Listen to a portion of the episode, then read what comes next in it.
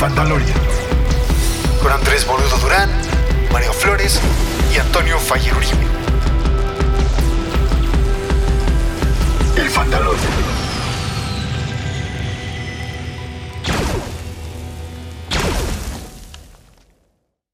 Fandalorians, bienvenidos, bienvenidas y bienvenides sean todos, todas y todes a este, un episodio más de su podcast galáctico de confianza, el Fandalorian, uno que graba una vez al año. Claro que sí, lamentamos profundamente el retraso. Ya saben que siempre ponemos la misma excusa, eh, que pues la vida no acaricia, la vida de adulto es difícil.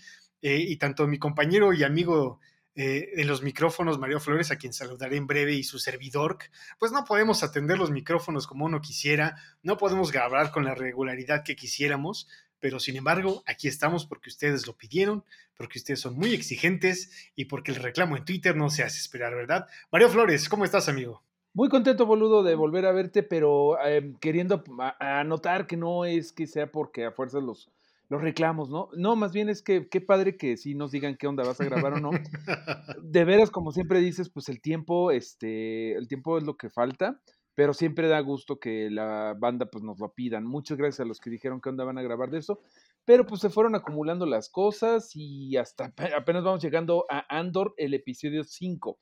Pero fíjate que mm, obra para bien, creo, porque creo que tiene muchas cosas bien chidas esta serie, pero tiene un inicio muy Sí. lento.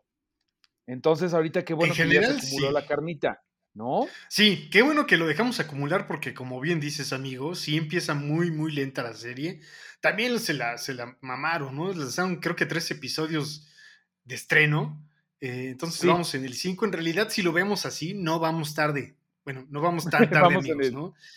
Andaríamos en el 3. Vamos a- Ajá, vamos en el episodio 3 de 5, considerémoslo así, pero sí, ¿no? Más allá de lo bueno y de lo muy bueno y de algunas cosas medio, medio raras que tiene la serie, que a mi parecer está muy bien hecha, pues sí comienza bastante lenta, ¿no? Sí, sí, sí empieza bastante lenta. Primero que nada, ¿qué te parece si vamos por lo bueno, para ser positivos, así muy, muy, muy hippies? Pero hay muchas cosas buenas que decir.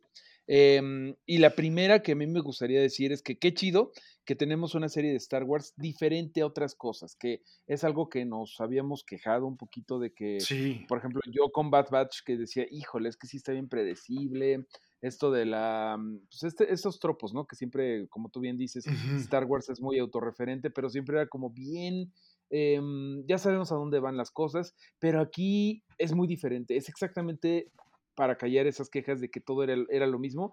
No ha salido Tatooine hasta el momento, boludo. Hay Dios de que bendito. no salga maldito Tatooine. Hay muchas cosas muy diferentes en esta serie y eso me está gustando mucho. Este, sobre todo, eh, lo diferente es lo, lo estilístico, ¿no te parece? O sea, el estilo es bien, bien diferente a otras cosas. Eso está bien. Ajá. El diseño en general de la serie está espectacular, ¿no? Creo que es de las cosas más destacadas de, de la producción y de la serie en sí, pero sí tiene cosas bastante, bastante padres. Una es el cast, una es el arte, una es el diseño de vestuario, que lo comentaba con mi novia, que le mando un saludo, que está aquí enfrente, y si no la saludo, no me la perdona. Eh, pero tiene muchas cosas padres, ¿no? El diseño de producción es espectacular, eh, pero sí, eh, creo que si bien comienza lento, amigo, te da un sentido de que, a pesar de que se siente, vaya, lento en sí misma, tiene un ritmo que nos es muy familiar del cine de ciencia ficción, ¿no? Del, de la ciencia ficción en general. Se va construyendo poco a poco, tiene estas atmósferas eh, lúgubres, eh, tonos sepias.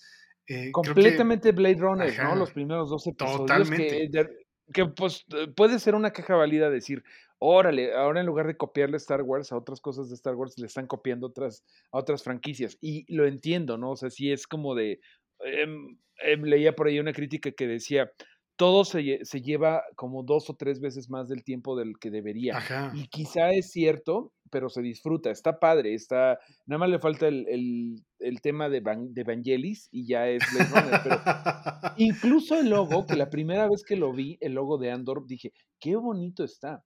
Ya después, ya después ya dices, órale, sí está un poco largo, ¿no? O sea, sí entendemos que la luna esta creciente se vuelve el símbolo de la rebelión, Ajá. pero en general, hasta el logo está bien cuidado. em, esos, estos dos primeros dos episodios que son en este planeta corporativo, ahorita no me acuerdo cómo se llama, pero Morlana 5, ¿no? No, Ferrix. Ferrix es el planeta. Ferrix, ok. Eh, pero diferente, ¿no? Nunca, creo que nunca habíamos visto este tipo de mundos en donde al parecer el gobierno outsourcea, ¿no? O sea, como que tiene outsourcing y les, pagan menos a estas empresas como para que se encarguen de la seguridad en algunos lugares, ¿no? Sí, eh, Preox Morlana es la, agencia privada de seguridad, ¿no? Eh, que son hasta ahora los villanos de la serie, unos villanos muy idiotas, debo decir, eh, ya lo veremos más adelante. pero sí, ¿no? es este planeta, no recuerdo si el planeta se llama Ferrix o Ferrix es el, la ciudad, ¿no? El, asentamiento. Pero es un planeta eh, básicamente junkyard, ¿no? Es como un, como un deshuesadero galáctico, ¿no? Eh, creo que la referencia más directa que tenemos es el planeta donde comienza Jedi Fallen Order, el juego de Star Wars, en donde Cal Kestis es, parte de una tropa que desmantela naves viejas, ¿no? Eh, en el caso de Cal Kestis está desmantelando naves de la vieja república y aquí pues ya en la era del imperio, duro, duro imperio, ¿no? Ya metidos en esto, eh, pues Diego Luna y compañía están en este planeta en el que tal cual, básicamente están desmantelando naves y vehículos y chatarra, ¿no?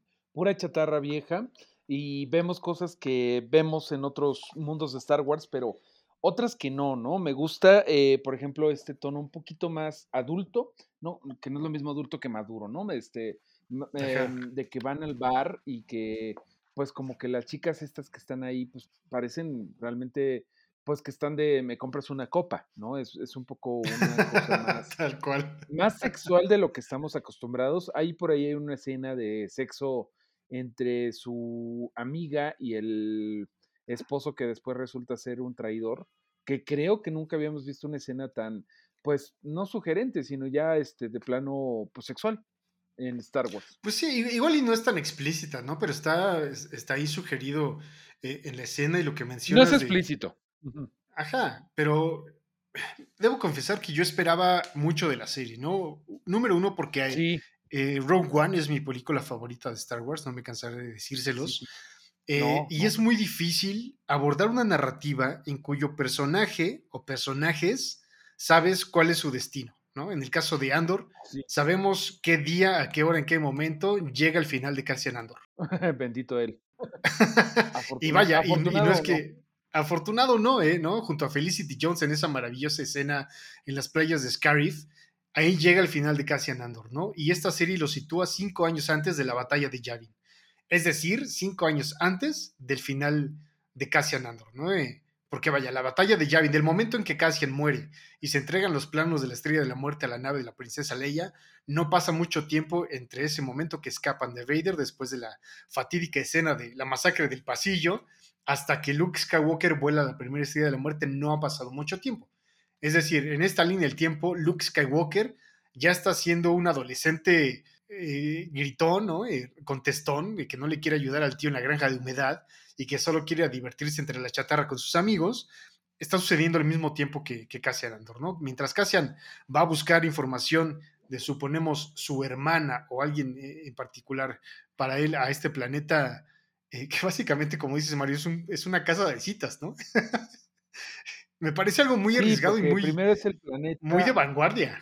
Bueno, para, para Star Wars está chido, primera vez que vemos esto, ¿no? Que este es el, primer planeta en donde va, en donde mata medio por accidente a, bueno, no por accidente, pero se le sale de control la situación con los guardias de seguridad de Premor, que se me hizo muy padre esa escena, este, de, ay, pues así, así son las peleas, ¿no? De repente, lo mataste, no manches, y pues se espanta el carnal y ahí entra una canción de Rodrigo, ¿no? Se le hizo fácil. se le hizo, fácil.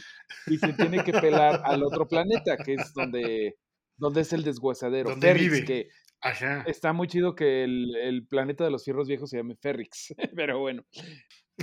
Me gusta, me gusta todo lo que construimos. La verdad es que sí, sí confesaré que al principio estaba como de quiénes son todas estas personas, claro. Eh, ya después vamos viendo un poquito de, pues del pasado de Cassian Andor, que vemos que él es de, de ayúdame ahí con, ¿de dónde es el planeta? Su planeta donde vive. Eh, Eh, se me olvida, eh, se me escapa el nombre, me acordaré en un momento, amigo. Eh, pero sí, tenemos esta serie de flashbacks. Tenemos esta serie de flashbacks en las que sabemos que el nombre verdadero de Cassian es Casa, ¿no? K-A-S-S-A, que tiene una hermana y que vive entre una tropa extrañamente de puros adolescentes, ¿no? Niños adolescentes. Parece no haber ningún adulto en las cercanías de ese poblado en el planeta X, voy a decir mientras me acuerdo de su nombre, lo siento mucho. Eh, bueno, la, la, raza es Kenari. Kenari. En un planeta, Kenari. el planeta Kenari, sí, sí, sí, Kenari. El planeta Kenari, muchas gracias. Vemos una adulta por ahí que es la que está como, ajá, como la liderita, bueno, un poquito mayor pero, que los pero pues igual no es eh tan adulta, ¿no? No, está un se, se ve joven. Eh, nos imaginamos ahí que hay un background de que están usando a Kenari como un campo de batalla o a lo mejor están minando sus recursos naturales y que todos los eh, adultos Kenari ya están esclavizados o fueron eh, muertos por la guerra, pero están estos niños como en una situación tribal, que es una de las cosas que más se me hacen un poco chafas de esto y espero no pasar de woke aquí, pero eh, sí me, me, saca de onda que pues Diego Luna es mexicano, pero es un mexicano británico, o sea, él no tiene nada de, pues de, de la raza de bronce que tanto nos debería de enorgullecer, ¿no? Pero Aquí que lo pongan como, como una tribu de indígenas, o sea, como parte de una tribu de, indígenas, como para, en cierta forma, explicar su acentito mexicano, que a mí me agrada el acento mexicano, me parece que em, es anticolonialista, leía yo por ahí, tener acento cuando hablas en otro idioma que no es tuyo, eso se me hace padre, y te da este como caché, o sea, eh, a final de cuentas, ¿por qué ¿por qué deberíamos de sentirnos mal de que Diego Luna hable con español, bueno, con, con, un, con inglés con un poco de acento en español, si, por ejemplo, los tantos actores ingleses hablan con acento inglés, no hay problema. Eh, no sé, creo que lo enriquece, pero me, me, estoy diciendo bolas. Se me hace un poco raro lo de Kenari, lo de la gente de Kenari, por varios motivos, Bolo. Primero que nada, eh, su nivel de tecnología. Es una tontería, tal vez esto, pero lo de las cerbatanas ellos usan eh, cerbatanas, ¿sabes? Sí, sí está raro. Eh, sí está raro, porque mira, te, voy a decir lo que yo pienso. Ese nivel de, primitivismo lo hemos visto con los Ewoks, que son, o sea, son, claro. ellos saben decir Ishawawa y hacen este... Los Tosken, los Ewok, ajá. Pero, ajá, pero humanoides, nunca habíamos visto a alguien, a, a una, pues una raza o un planeta tan atrasado. Siempre Star Wars creo que ha hecho este trabajo de hacer lo, lo, viejo o lo primitivo, hacerlo ciencia ficción. Se me viene a la cabeza el, el, la ballesta de Chewbacca, la ballesta de los Wookiees, que es una ballesta pero hecha, hecha láseres. Y aquí que echen cerbatanas, se me hace como que sí los están poniendo como que, wow, están en la Amazonia eh, de Star Wars. No sé, eh, obviamente falta mucho. Falta mucho que ver qué onda con los Kenari, pero de primera impresión no me gustó que eh, están tan primitivos y a la vez están vestidos con trajes espaciales. Hay ahí una disonancia que, que espero que la serie explique. Espero que, la serie explique el misterio en que rodea a Kenari, ¿no? Eh, creo que hay muchos alrededor de, este planeta, de esta gente, ¿no? De la gente de Diego Luna, de Cassian Andor, de Diego Luna, perdón. Eh, pero sí, eh, como bien explicas, parece raro que sean tan primitivos, ¿no? Que bueno, afortunadamente no son cerbatanas láser, afortunadamente. Pero sí. Pero, ajá, está raro, ¿no? Porque en estos flashbacks que vemos, cuando ven caer a la nave que se está accidentando, que choca y que van a buscar, eh, pues, este grupo de preadolescentes, ¿no? Eh, adultos jóvenes, si queremos llamarles de alguna forma los más grandes, eh, pues vemos que se encuentra Cassian con un paraje desolado de una mina, ¿no? Lo que pareciera ser una cantera abandonada. Entonces me hace pensar, ¿por qué siendo Kenari, que además lo mencionan más adelante, eh, es un planeta del anillo medio, ¿no? De The Mid Dream. ¿Por qué está tan abandonado por la civilización moderna? ¿Me explico? Me parece bastante curioso que, como bien mencionas, Mario, eh, no haya un asentamiento grande o si acaso lo hay, ¿por qué esta pequeña tribu de, de niños diagonal adolescentes está tan alejados de ellos? No sé, estaba bastante, bastante raro. ¿Y por qué que A lo mejor es una conforme vamos situación- descubriendo los episodios? Ajá. Es una situación estilo a lo mejor Señor de las Moscas, que eso se me haría padre, ¿no? Como que nada más hay niños ahí porque los adultos están en otro lado, pero como están las cosas ahorita, eh, pues me pusieron al mexicano como miembro de una tribu de las Amazonas y sí estoy de, "Ey, esto está medio pinche, pero veamos, veamos, a lo mejor, a lo mejor nos estamos adelantando, pero bueno, eh, está el misterio de Kenari, que por ahí leí en una reseña que dicen, ay, pues saben qué, lo menos emocionante de, de, Andor es, es Andor, es Cassian Andor. y hay un poco un punto de eso, ¿no? Porque güey está como, o sea, como que todavía no sabemos mucho de él. Él está nada más reaccionando a las cosas, todavía no, no vemos grandes eh, avances, vemos que es un trácala, ¿no? Este, vemos que todo, le debe a todo mundo, que nuevamente es como de cámara, el mexicano le debe a todo mundo cámara, ¿no? Pero bueno, vemos un poquito que, que vive con una señora que, pues no me acuerdo del nombre, pero seguro se llama algo así como señora, eh, ya sabes, nombre de Star Wars, así, este, Toña. Ahora te digo cómo se llama la señora. A ver, tú Se búscalo. llama pero- Marva, Marva Andor. Marva. Ok, Marva. Marva Andor. Andor, Eh, interpretado, o sea, la- interpretada por Fiona Shaw. Le dio, el ap- le, le dio el apellido, pero bueno, ahí lo que entiendo es que ella es como una especie de, de la señora de Gorilas en la Niebla, que se fue como, es como una activista que sacó un niño, ¿no? De, de la situación, es lo que yo entiendo. Ajá, además en una movida muy extraña, ¿no? Porque eh, mientras Cassian está pegándole a los componentes de la nave, llegan estas dos personas, Marva y su compañero, y básicamente se lo, se lo roban, ¿no? La señora Sí. se roba al niño, quizás no, no, sin saber si el niño tenía casa, si tenía familia, nada más dijo, no, ¿sabes qué? Pásame el desmañaniños y lo, desma- lo desmayó eh, y se lo llevan. Es como, señora, está usted cometiendo un crimen galáctico, se está robando a un niño. Usted no sabe si ese niño vez- tiene familia, si va a la escuela, si tiene tareas, si compró la cartulina o no. Eh, Sí, se lo está robando. Ni siquiera si tiene vacunas, o sea, una vez me Ajá, no pasó sabe eso si está vacunado el niño. Me pasó eso una vez con un gato y no lo recomiendo. Estaba en la del valle caminando y una, una gatita se me acercó muy buena onda y dije, ay, seguro no tiene casa. Eh, Se me fue como a los dos meses. Ahí me en- entendí que, que era, una, era una gatita que nada más andaba así como saludando a la gente en la calle y ya seguro tenía ya como 20 casas de, esas, de esa forma. Pero Ajá, no debía de haber hecho eso, como yo no debía de haber hecho eso de la gatita, porque a lo mejor hice llorar a un pequeño niño que dijo, ¿dónde está la gatita? Pero Ajá. pues ahora entiendes la motivación de Andor, ¿no? ¿Por qué Cassian está queriendo largarse de ese planeta horrible del deshuesadero galáctico buscando a su hermana? Porque, claro, un día fueron de aventura, corte A, ya no la volvió a ver nunca, ¿no? Sí, sí, sí, pero sí estoy de acuerdo con eso de que lo menos interesante es Andor, es como de, ay, sí, ya luego vamos a ver eso. Pero lo demás está mucho más interesante. ¿Y de qué estamos hablando? De la rebelión que estamos viendo, eh, que se está gestando, que ahí, ahí espero que te esté gustando eso, porque sí estoy agarrando Bastante. vibes de, esta- de, de Rogue One, que se me hace padrísimo, ¿no? Esta onda como de guerra de guerrillas, que eh, para mí lo, lo mejor de la serie hasta el momento, pues es el personaje de Stellan Skarsgård. Este. Sí, sí, sí. ¿Cómo se llama? Ahora te digo cómo se llama el personaje. Se se llama Luthen Luthen, Rael, Luthen. Luthen Rael. Tipazo, bueno, este Stellan eh, Skarsgård es un tipazo, es un actorazo.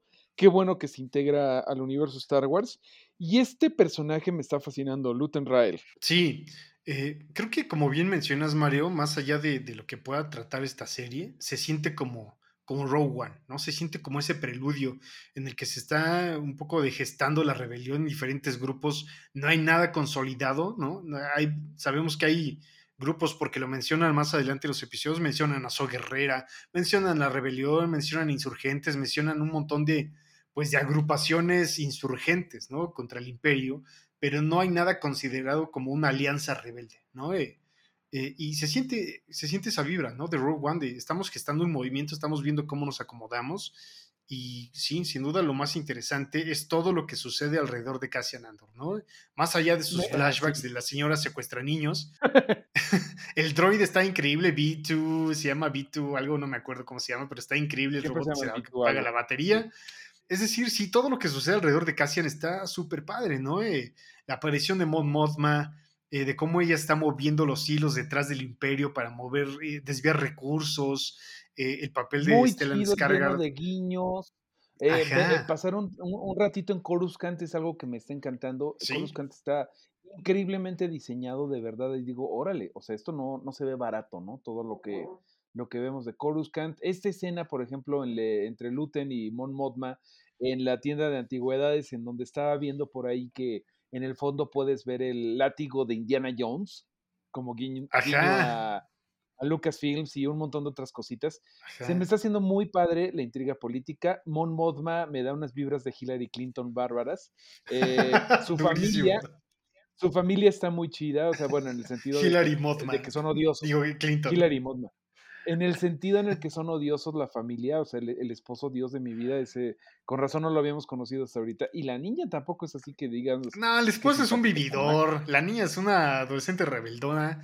Este, pero sí, ¿no? Se va construyendo súper padrísimo. Las referencias de la tienda de antigüedades de este personajazo, ¿no? Vemos una armadura que no me acuerdo si es una referencia a, a los caballeros de Ren, ¿no? Que vemos a futuro. Según yo, es una referencia a The Force Unleashed, este icónico juego de, de la serie.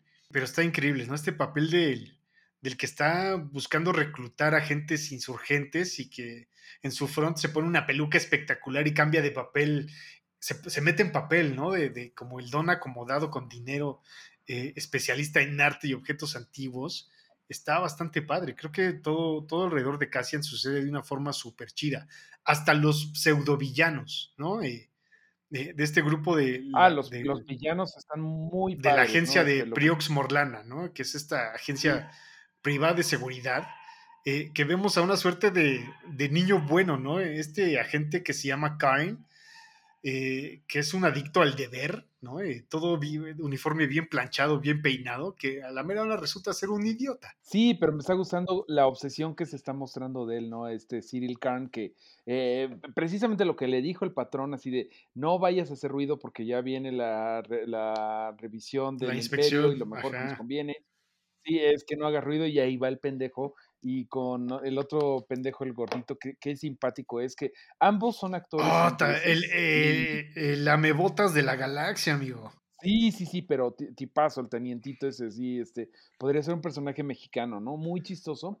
Eh, se le va completamente de las manos, pero este güey, el, el Cyril Karn, bueno, eh, mirada de psicópata, y, y, lo seguimos viendo a pesar de que ya salió de, de la vida de Andor al parecer, entonces evidentemente él se va a obsesionar con él y me parece que va a haber una situación tipo eh, Jean Valjean y el inspector que lo correteaba en, en, el, en Los Miserables, ¿no? O sea, como de, no, es que Tal agarrar a este güey.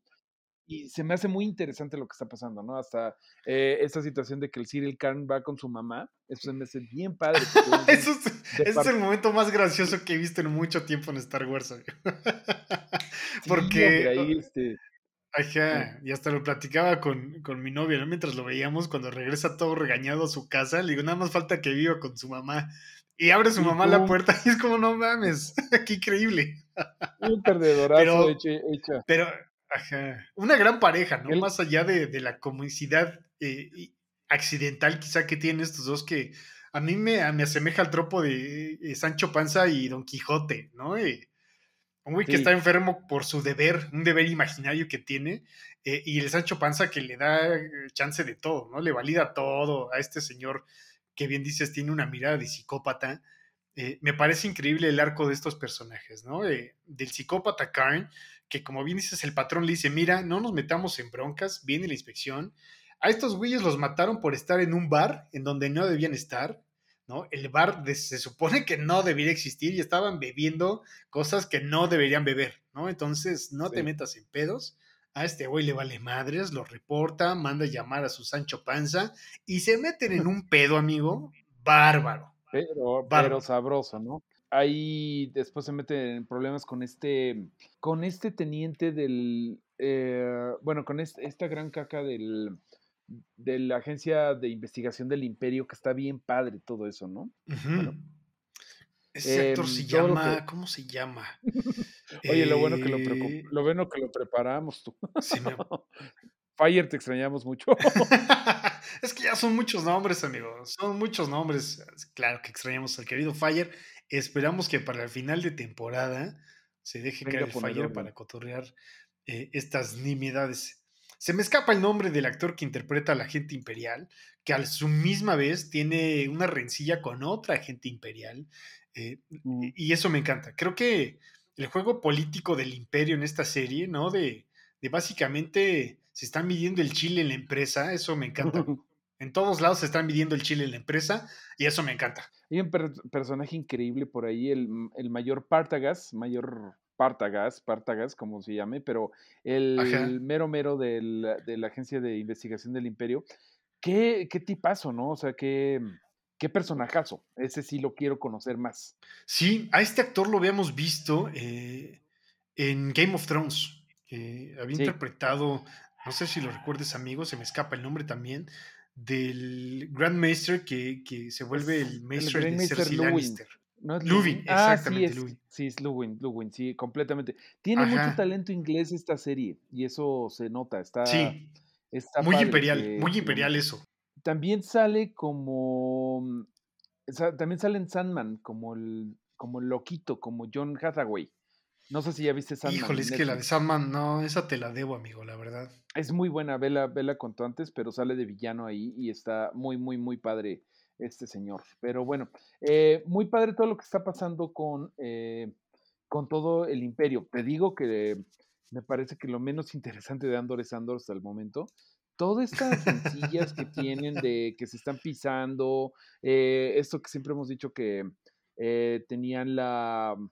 eh, gobernaban por el miedo, ¿no? Y eso los hacía a la larga medio poco eficientes porque pues si alguien podía echarle la, ponerle el pie a alguien, pues lo iba a hacer. Pues sí, amigo, o sea, estas rencillas que tienen entre ellos, eh, me parece como le da un sentido de cotidianeidad, ¿no? A la serie. Que, que creo que desde el primer episodio se sienta muy bien en el pueblo este donde viven en Ferrix.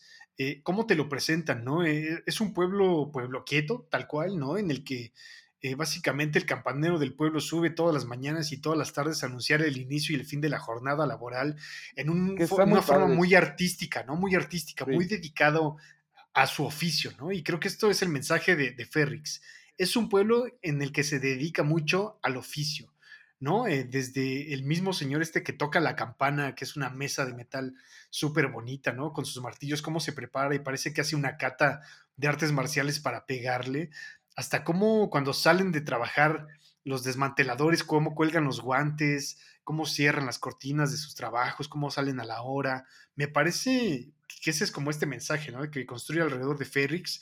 Es un pueblo dedicado al oficio, ¿no? Eh, pareciera que Cassian Andor es el rebeldón del pueblo, que no tiene ni oficio ni beneficio, eh, que además te lo pintan como un mujeriego, eh, porque la misma Marva le dice, ¿no? ¿a, cu- a cuál de tus mujeres le dijiste que eres de, de Kenari? Y, eso me parece increíble, ¿no? Que le den este sentido diferente a Star Wars, en el que vemos prostíbulos, ¿no? Vemos, vemos casas de citas, en el que, vaya, no está explícito, pero entendemos que la gente coge, ¿no? Eh, gente, gente cogiendo en Star Wars que... Que eh, no sean me- este- midichlorianos, o sea, lo más cercano a, Ajá, güey, donde no existe el Espíritu dicho Santo. Ajá, exacto. Lo, a lo más cercano a Eso explicarte cómo se reproducían los niños era con midichlorianos. exactamente. Sí, lo, lo que está muy padre de todo esto, o sea, y una disculpa porque no nos sabemos todos los nombres, no los tenemos tanto a la mano, porque em, se los tiene que ganar. O sea, ahorita nombres que se me quedan grabados son Luten y Partagas, que se me hacen bien padres los personajes, pero ya ahorita ya viendo, bueno, pues el, el inspector, el teniente supervisor del Buró de Seguridad Imperial se llama Blevin, se llama Blevin, y es interpretado por. Ben Bailey Smith, y con la que está peleando es con la teniente Dedra Miro, que también se me hace un personaje chido, que está como que quiere hacer Sí, bien sí, el sí. trabajo, como que todos los que están bajo Partagás están intentando hacer bien el trabajo, e incluso lo que se me hace padre es que estos personajes no son repugnantes, no son una bola de cobardes. Si te fijas, creo que los tres personajes están haciendo buen trabajo.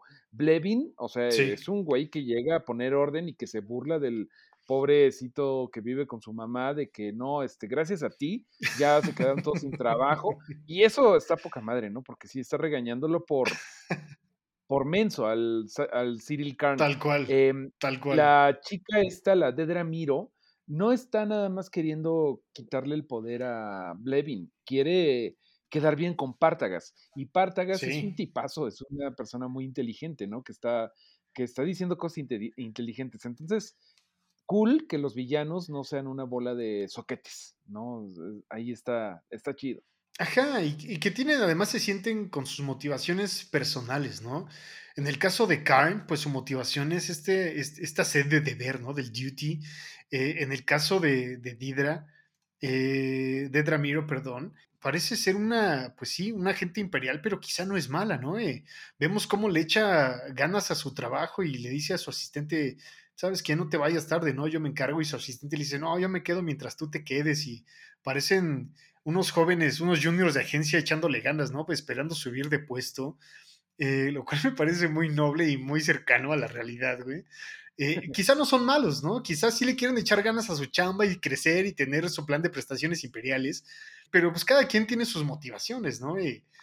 No, perdón, acuérdate que siempre en el imperio eh, hay, hay un montón de gente que dice, no, este, pues sí quiero que, o sea, me uní al imperio para que dejáramos atrás todas las guerras de los clones y toda la corrupción de la república, que en efecto lo tenía, ¿no? Pero pues ya, ya están viendo que pues, este, la 4T no está tan chida y que dicen, ay, ya hay por ahí este, en, en el campo de los rebeldes, está este teniente que dice, a mí no me gustó ya el imperio y por eso está ayudando a los rebeldes. ¿Qué te parece si platicamos de los rebeldes que están ahí en, en sin novedad? En el, no, es más bien como de son como eh, rebeldes de Ernest Hemingway, como de por quien doblan las campanas, de Forgum de Beltol, ¿no? Son como de, eh, recuerdan a los como partisanos de la guerra civil española o como es muy de la guerra civil española, ¿no? Este, vamos, vamos a volar aquí el puente y los franquistas se quedarán sin comer los cerdos. Y, está padre, ¿no? Que están ahí en, la, en, el, en el montecito. Eso se me hace. En el monte, están tal cual en el monte, ¿no? Es tal cual. Este movimiento insurgente que se siente incipiente, que se siente amateur, ¿no? Todavía. Eh, por ahí mencionan a So Guerrera, a los Partisans, a la rebelión. Eh, pero este grupo parece ser. Eh, que no está afiliado a una de estas organizaciones grandes, ¿no? Es un grupo muy incipiente de rebeldes eh, liderados, eh, sí, eh, creo que desde las sombras por el personaje de Luthen Rail, de Stellan Skarsgård, en donde Faye Marcy, quien es esta chica que se llama Del Sarta, también aparece en Game of Thrones. aquí creo que lo está haciendo bastante bien, ¿no? es una suerte de lideresa de este, repito, incipiente grupo de rebeldes, pues que tienen una motivación sólida, ¿no? Cada uno, hasta el momento no conocemos la de todos, pero la de este personaje que se llama Arvel Skin, eh, le cuenta después de una pelea con, con, con Cassian Andor, le dice, ¿sabes qué? Te voy a decir la verdad, ¿no? Estos güeyes mataron a mi hermano. Bueno, mi hermano se suicidó porque el imperio le arruinó básicamente la vida y el modus vivendi, y pues me la quiero cobrar, ¿no? Me caga el imperio. Eh, y es eso, ¿no? Parece ser que el único que no tiene hasta el momento una motivación sólida es Cassian Andor, ¿no? Lo iremos descubriendo, creo que de la mano con estos flashbacks que estamos viendo en la serie, pero Cassian les dice, yo vengo aquí por la lana, me están pagando y es a lo que vengo, la neta, ¿no? Y háganle como quieran. Necesitan de mí, es la verdad, y pues aquí estoy, ¿no? Eh, pero parece ser eso, que, que el único que no tiene una motivación sólida hasta el momento es Cassian Andor. Eh, pero pues el dinero es una, es una, es una motivación sólida y qué bueno que lo dice en su momento para evitar el, el, conflicto, ¿no? Que sí vemos que va a cambiar de aquí a cinco años cuando ya en Rogue One ya lo vemos siendo todavía despiadadón, pero ya con mucho... Comprometido con la causa, ¿no? También se menciona mucho la causa. Sí, aquí sí me atrevo a, a, decir que van a estar duros los madrazos como cuando quieran ir a la, a la Garrison, ¿no? A, la, a infiltrar la la base imperial, A ver, ¿tú cómo ves la Death Watch? ¿De quién se muere, quién vive, quién todo eso? Híjole, amigo. Eh, o sea, en el espíritu de Rogue One creo que todos se mueren. no sé. Eh, menos Mon Mothma. No, bueno, y, y, Cassian Andor, claro. Sí, claro, no sabemos cuál es el heroico final de Cassian Andor, pero de este grupo de rebeldes, mira, hay un chico en este grupo de rebeldes que se llama Caris, Caris Nemik, Caris Nemik. quien es, creo, el más joven del grupo que a mí me remite de inmediato al papel de Mouse en Matrix. Si lo ubicas y... Ok, sí, sí, sí, sí. Igual, ajá, el adolescente este que es bien clavado, bien intenso, que es un chingón, eh, pero que es el más joven del grupo, ¿no? Eh, y, además me llama la atención que en este grupo de rebeldes, Caris es de los más eh, involucrados con el movimiento, con la causa, como llaman. Y yo precisamente por eso, yo diría que este güey, Caris Nemik, es el que es el que más, más se va a pandear, porque es el idealista, el que leyó a, al Carlos Marx de la Galaxia. Y estoy seguro de que cuando ya eh, empiece el primer piu, piu, piu, como diría Fire, él es el que va a salir corriendo y la va a regar. Él siento que es la, el eslabón débil, ya pensándolo como, pues cuando ves a alguien tan inocente, bueno, no inocente, tan brainwashado si quieres, tan que cree en algo, él yo creo que es el que o la va a regar por, por gusto, o sea, por cobarde o por inexperto, no lo sé. Creo que esa es mi, mi, impresión también, por inexperto. Creo que él va a valer por inexperto. algo, algo puede ser ahí. Ajá. Creo que Arvel Skin, quien es este que está tatuado y que tiene esta rencilla con Cassian, va a valer también, pero por pero va a ser el más, alguien tiene que quedarse a detonar la bomba y lo voy a hacer, ¿sabes? Él, él, es, él ha sido el más, él, él, ha sido el más agresivo con Cassian. Creo que sería como un arco medio previsible que al final va a ser el que le salve la vida o algo por el estilo. Sí, o sea, si nos vamos por las viejas conocidas, creo que son las básicas, ¿no? También me llama la atención que eh, cuando Cassian, igual no le está echando el ojo, pero se pone a medio a platicar con esta chica que se llama Cinta Cass, interpretada por Farada Setu, como que da a entender, Arvel le dice, nada más ya comparte una cobija, que pues da a entender que es la pareja sentimental de, de, Bel Sarta, ¿no? Interpretada por Faye Mercy. Eh, entonces, quizá también por ese lado, eh, alguna de, ese, de, esa pareja emocional, ¿no? Romántica, puede valer queso, amigo creo yo, queso de banda. Yo creo que van a valer queso, no creo que vaya este, para nada a, traicionarlos ellos, ellos se ven muy, muy rudas pues con, la situación y, precisamente esta eh, Bel Sarta dice, no, esta chava, la cinta canela, la cinta Cas, este, es bien está, bien loco, está bien locota la morra. Este, y esa yo creo que sí va, va a echar así el balazo chido. Creo que esa no creo que se atrevan a decir, ay, las mujeres son las traidoras, pues para nada, ¿no? Este, tiene que ser uno de los hombres. Sí, no, eh, pues, igual no sé si hay un traidor en el grupo, pero creo que una de las dos va, va, va a ser funada, como dicen los chavos. Yo creo que sí podría haber un traidor por ahí, te digo, ya sea por accidente o sí que haya dinero por atrás, porque acuérdate que Diego, bueno, este Andor, cuando lo vemos en Rogue One, es bien desconfiado. Sí, totalmente. Y sería como muy de, del tropo de película de guerra y película de rebeldes, que también enseñe a Andorra que pues, la rebelión también tiene gente débil, o sea, en cualquier sentido, ¿no? En, en sentido de que sea a propósito o no, eh, va a haber alguien que la, que la riegue, porque ya ves que él es tan despiadado que en Rogue One, pues deja a todos ahí en el planeta de, de, de hielo, ¿no? O sea que que Gin Erso pues dice, no manches, este, ¿cómo vamos a dejar a mi papá ahí y todo eso? Pero pues él está dispuesto a, dejar las cosas atrás. Quién sabe qué vaya a pasar, pero... E, en la serie pero está padre también el plan, ¿no? Ajá. ¿Cuál, ¿Cuál es la traición? Al principio, ¿no? El chico este que se llama, no es Brazo, es el otro que se llama Tim, el que tiene ondas con, la amiga que, le da un aire ah, claro, muy cabrona. a Isa González, gracias, Isa González. Se parece a Isa González, se llama Adria Orjana y Adri Arjona, muy se parece, se llama Adri Arjona, sí. Ajá. El, chavo este que trabaja con ella, que se llama Tim Carlo, eh, interpretado por James McArdle, según estoy viendo aquí la lista del cast, pues él comete la traición, ¿no? Eh, amor y traición. Hace la traición. La traición. Ajá, en una noche de este peda, eh, pues le habla al imperio y le da el pitazo, ¿no? Me, me, da risa que en Star Wars los que tienen nombre así que podrías encontrarte en un cubículo trabajando en Estados Unidos, o sea, como Tim, Ben, eh, son como que los que menos merecen amor, ¿no? Eh, de hecho, me da risa eso que Cassian Andor eh, escoge como nombre Clem, así como el más X. El más X, ajá. El más X. Sí, ya hubo una traición ahí. Esta chica, la que se parece a Isa González, pues está muy comprometida, ¿no? También con la causa. Pues fíjate, no sé si está comprometida con la causa, eh, o solamente busca sobrevivir, ¿sabes? Porque es una talachera ahí de Ferrix que le vende cosas a Stellan Skarsgård, a Luthen, eh, usualmente eh, cosas caras, ¿no? porque sabemos que, que Luthen es un, ahora lo sabemos, un agente pues insurgente, quizá o no, no sabemos todavía si, si está aliado con, con Mon Mothma en el movimiento rebelde o no, o si solamente está buscando un beneficio, Pero no sé si, si Big Scalin esté aliada con el movimiento rebelde, amigo. La verdad, no lo sé. No parece tener Yo una sí motivación. entiendo que sí.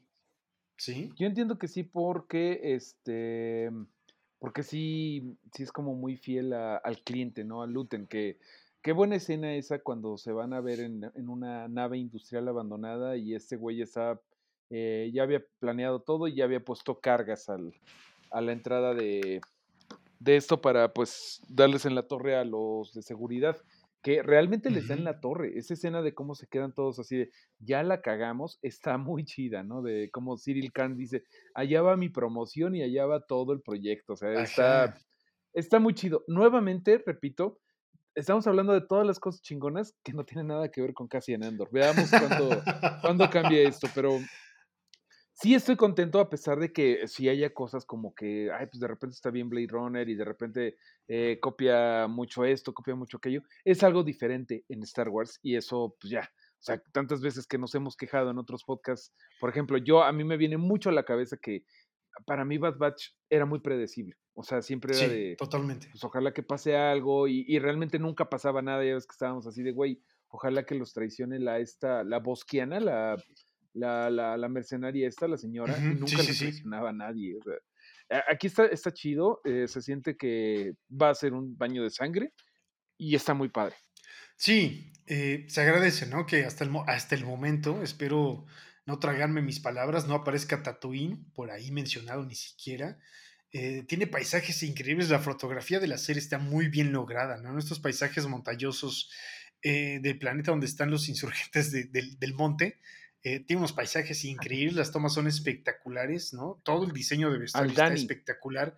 Al Dani, gracias amigo. Que además que parece ropa quiero- como, Ah. como inca, ¿no? Como nativa americana, no sé, tiene un No, aire la, la ropa está muy muy, tribal. bien. También Cassian Andor trae una ropa muy, muy chida este, en todo momento. Sí, está muy padre. Aldani, también quiero ver cómo va a estar lo del ojo de Aldani, del ojo del cielo.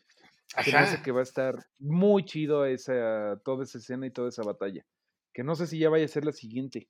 Yo creo que sí, ya va a ser el siguiente episodio eso, amigo. Creo que el siguiente episodio es ya el 6 de la serie. No sé cuántos vaya a Ajá. ser esta serie, no, no es una serie limitada, ¿verdad? No han anunciado que sea serie limitada. No, no, no. Pero no bueno, ya sabemos cómo no. se mueve también Lucasfilm, ¿no? Y Disney. Si tiene éxito, le van a sacar todo el juego posible.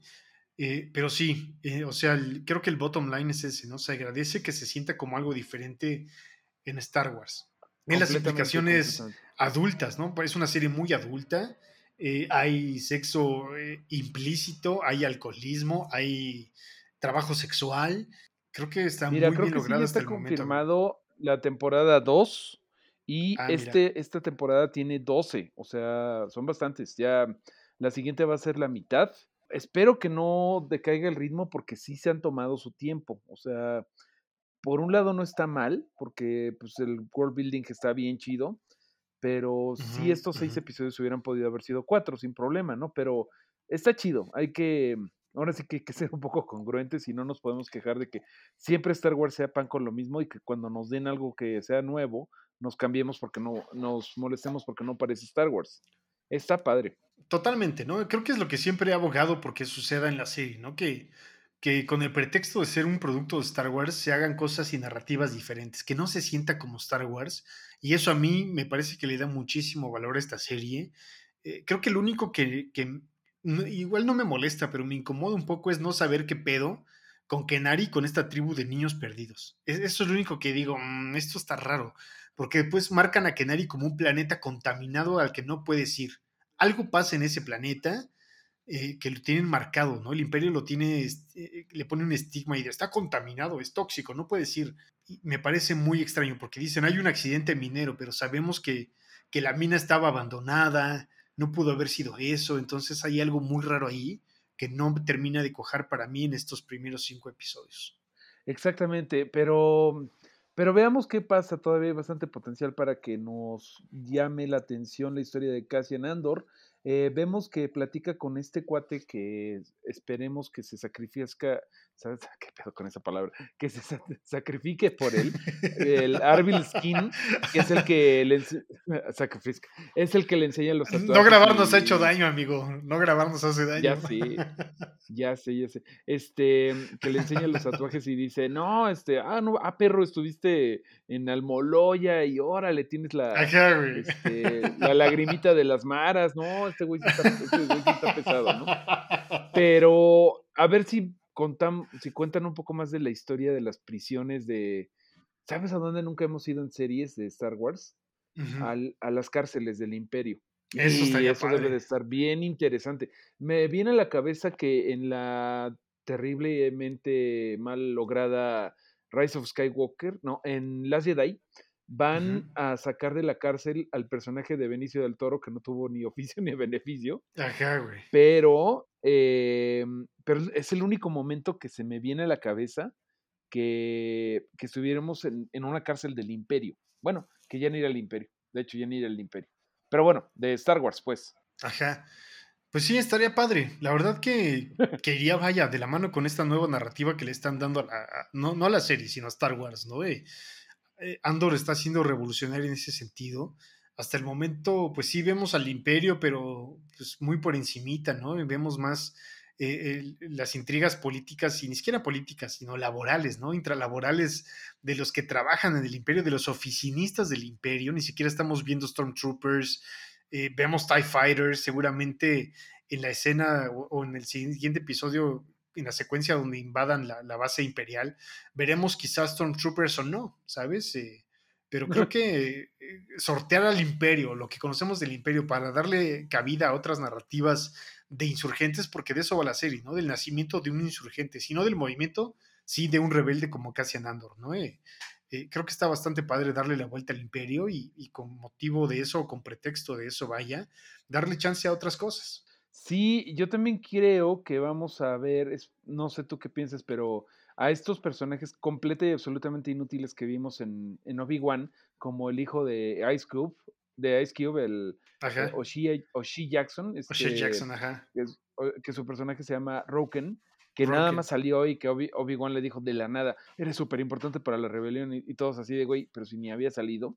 Em, yo creo que aquí cabría muy bien que salga el güey, porque creo que el timeline está, funciona, ¿no? O sea, creo que sí, sí, que, sí queda aquí.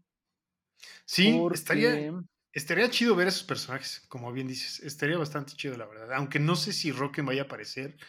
Tengo aquí la lista del cast. Aparecen unos nombres familiares que, pues no sé si sea spoiler o no, pero aparece listado Forrest Whitaker en su papel de So Guerrera, lo cual me hace pensar que aparecerá en algún momento aparece Alan Tudyk como K2SO, quien, quien es el, droide imperial de Andor en, Rogue One. Me hace pensar que aparecerá eh, ¿no? Eh, otra vez K2SO. Entonces, pues creo que tiene potencial para conectar a la perfección, que sabemos que es algo que hace Lucasfilm hoy en día, conectar a la perfección cada pieza del rompecabezas, ¿no? Creo que va a calzar muy bien en tiempo con las demás narrativas.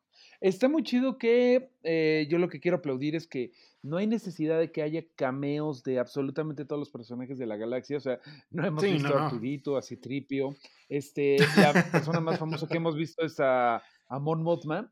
Y está padre, porque digo, no, no creo que necesitáramos saber, como no sabemos, no necesitamos saber todo el backstory de todos los personajes, pero en este lugar, en este momento, está chido Mon Mothma. Em, ¿Quién crees que sea la persona esta que le dice a Luten que hay alguien que nos puede ayudar, ¿no? O sea, como que dice, no, pues tenemos un nuevo donador. ¿Será Leia? Eh, no sé si sea Leia o sea Bail Organa. Ah, o sea, un Organa, ¿no? Un Organa en general. Pero sí, yo estoy casi seguro que es un Organa. Eh, sí, sí, sí, Bail Organa era muchísimo más discreto porque él, como mod, está en el Senado Galáctico, eh, pero sí, siempre fue como un agente infiltrado súper cabrón, Bail Organa, ¿no? Eh, en el caso de Mon Mothma, me gusta mucho que te presentan la vida de, de, Mon Mothma como la política que es, con sus problemas familiares, sus broncas con el marido.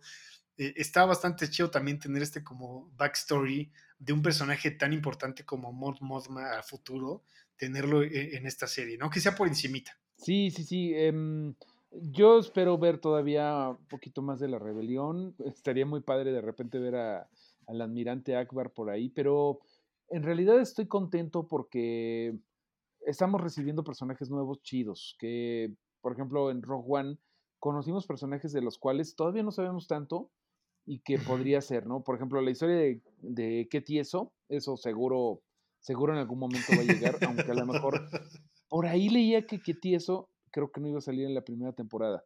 No, pero pues a lo mejor en la segunda. Y, y Sí, también, o sea, tiene que, que aparecer eh, consistentemente porque cuando llega el momento de Rogue One, que Tieso y, y ya Cassian son ya tienen una relación bien sólida, ¿no? Eh, de, brothers. Eh, entonces sí, en algún momento tiene que aparecer para empezar a construir esa, eh, esa relación. Sí, sí, sí, sí, sí.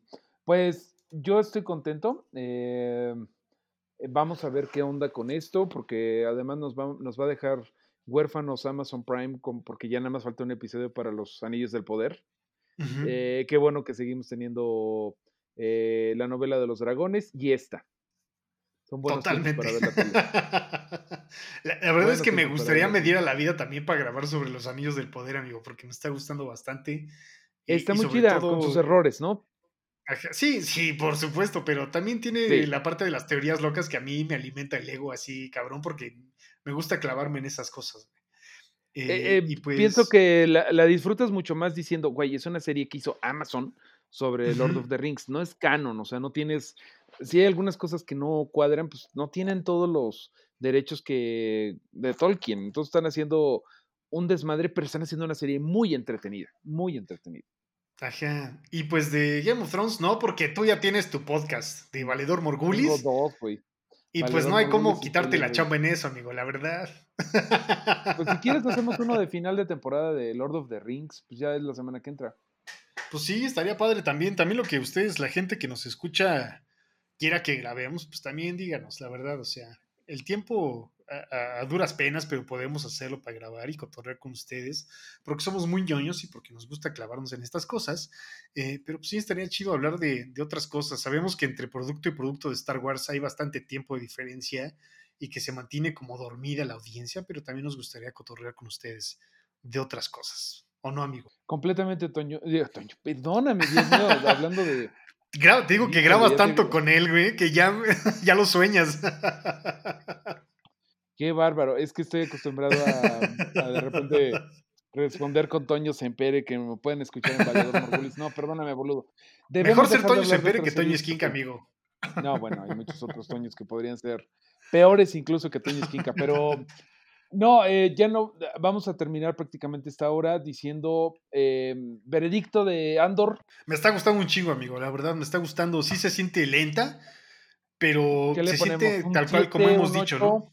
Eh, yo le pongo un 8, la verdad. Creo que está Yo bastante le pongo un sólido. 8, Tiene, sí. ajá, tiene sus huecos narrativos, pero se siente, se siente Dune, se siente Blade Runner, se siente muchas otras cosas que, que apelan a mi gusto y digo, ah, órale, te la compro. Que vaya lenta, te la compro. Sí, son problemas felices que, que parezca algunas cosas tan buenas como las que ya dijiste, ¿no?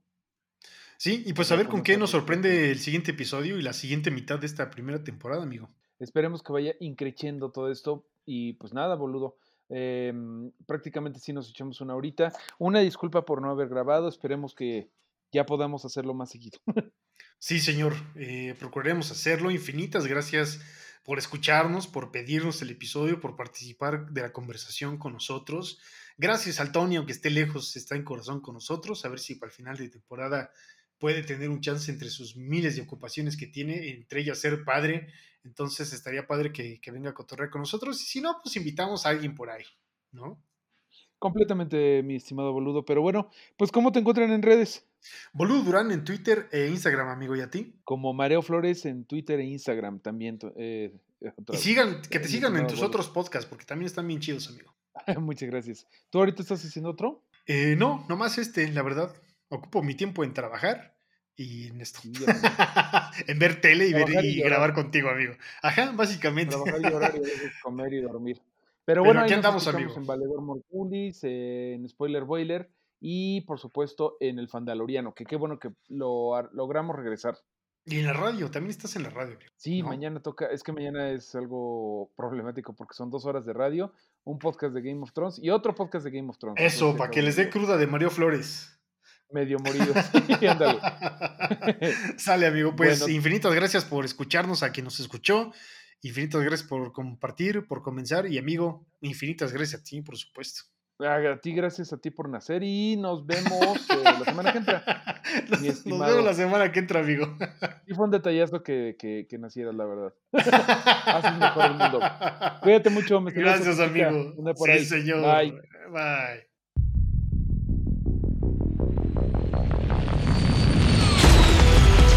El Fandalorian.